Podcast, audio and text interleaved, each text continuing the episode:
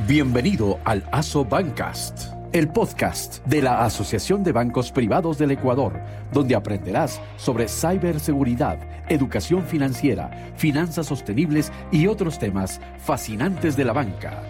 ¿Estás listo? Hola amigos, bienvenidos a un nuevo capítulo de ASO Bancas, el podcast de la Asociación de Bancos Privados del Ecuador. Hoy hablaremos sobre la protección de datos personales en el sistema financiero ecuatoriano.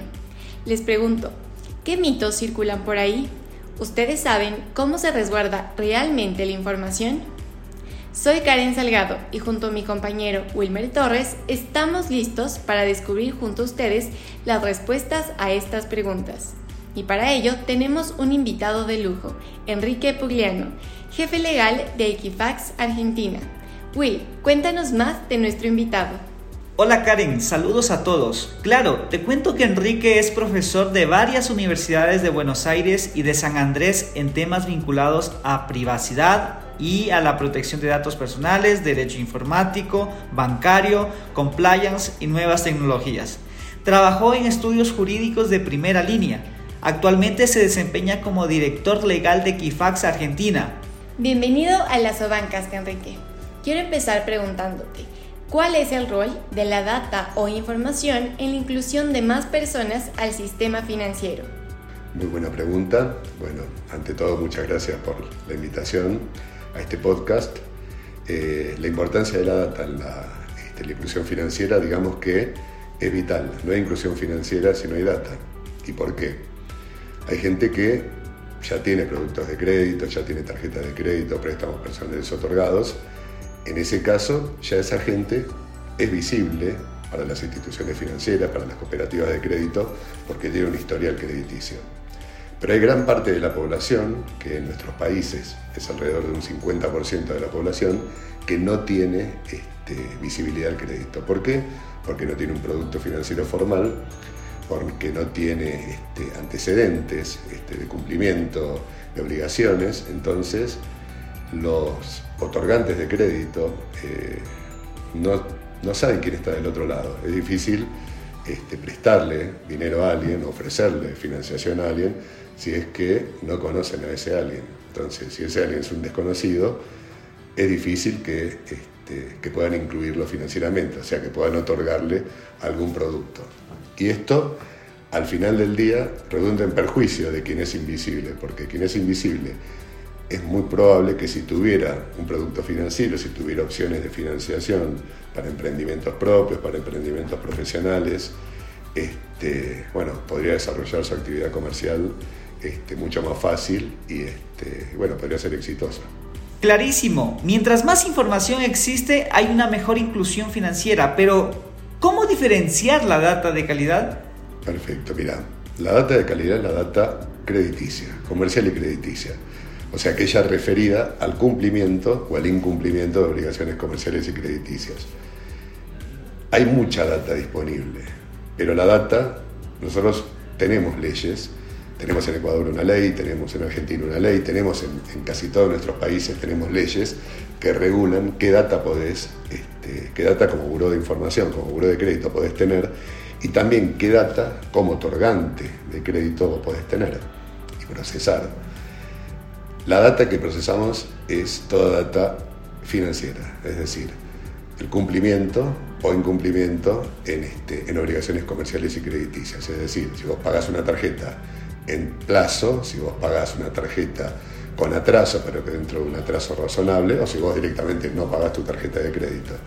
Esa es la data de calidad. La data de calidad es la que proviene de los aportantes, en nuestro caso de la Superintendencia de Bancos, en otros países también puede ser directamente del, banco, del acreedor, que informe al buro de crédito el grado de cumplimiento o incumplimiento de obligaciones comerciales y crediticias.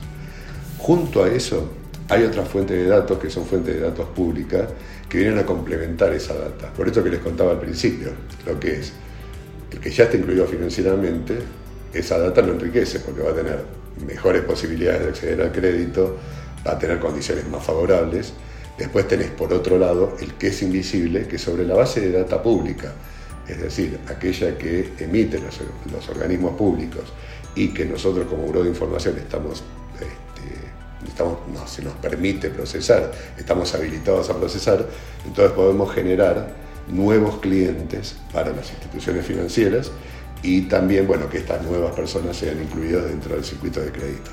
Entremos a conocer los mitos que existen. Enrique, mucha gente se pregunta qué hacen con mis datos. Al respecto, ¿quiénes son los propietarios de los datos? ¿Las personas o las entidades? Perfecto. Bueno, acá hay una. Es, una, eh, es un tema discutible, pero hay una, una corriente doctrinaria que dice que los dos somos los propietarios de los datos, ¿no? Porque por un lado, por el principio de lo que se llama la autodeterminación informativa, el titular del dato, la persona, yo soy responsable de mis datos, pero por otro lado, el que es también responsable, el que es también eh, dueño del dato es el acreedor, porque el acreedor, si, si la persona, si el deudor deja de pagarle, el acreedor va a tener un crédito para, para cobrarle. Y dentro de las herramientas de crédito está la información en los buros.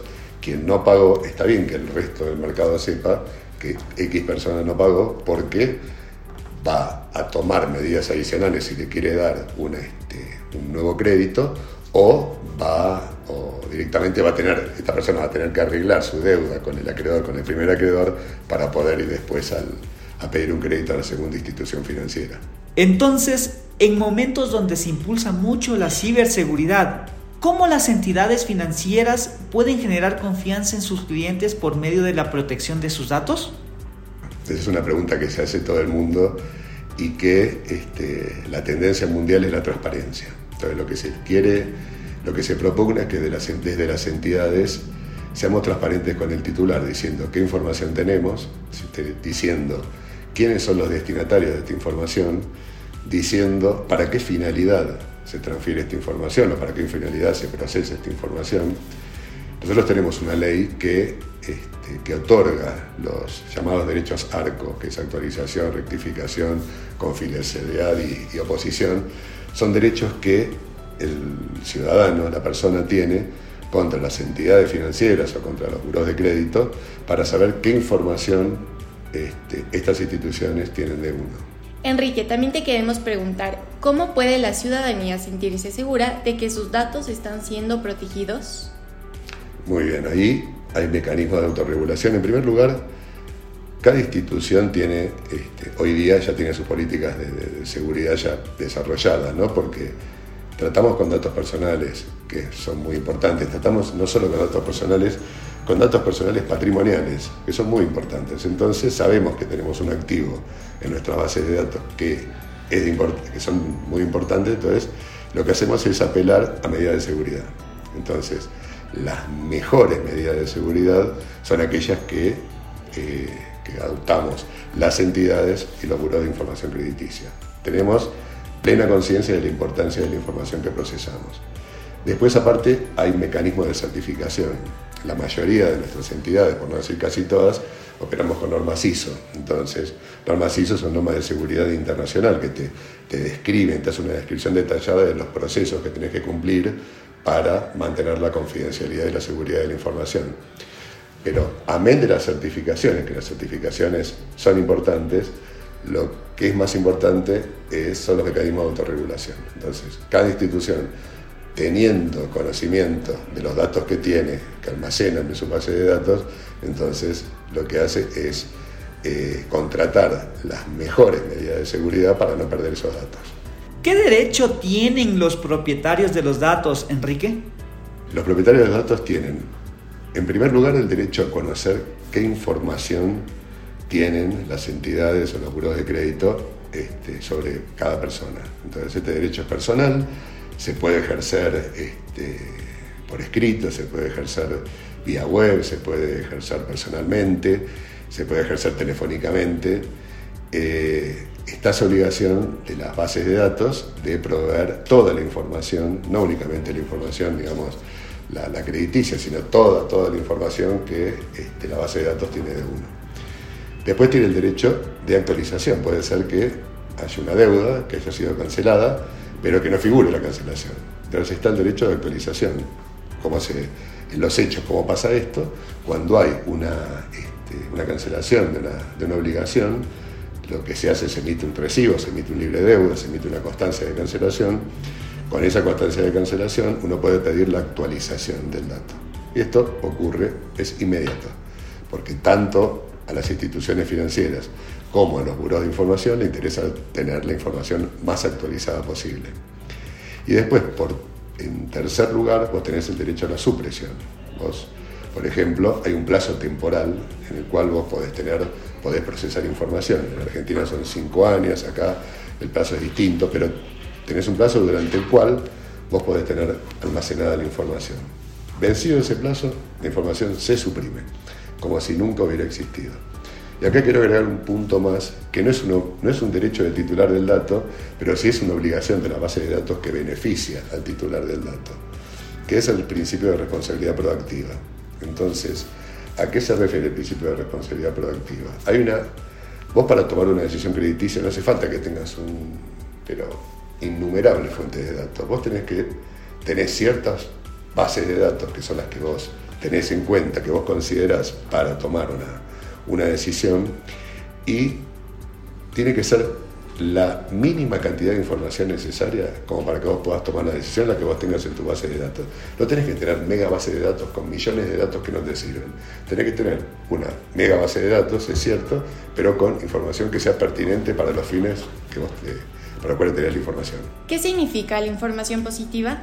La información positiva es, es la parte, digamos, la contracara de la, percepción pública que tenemos los buros de información, porque los buros de información no solo procesamos información de incumplimiento, no solo dicen que tal persona no cumplió el pago de su crédito o el pago de su deuda.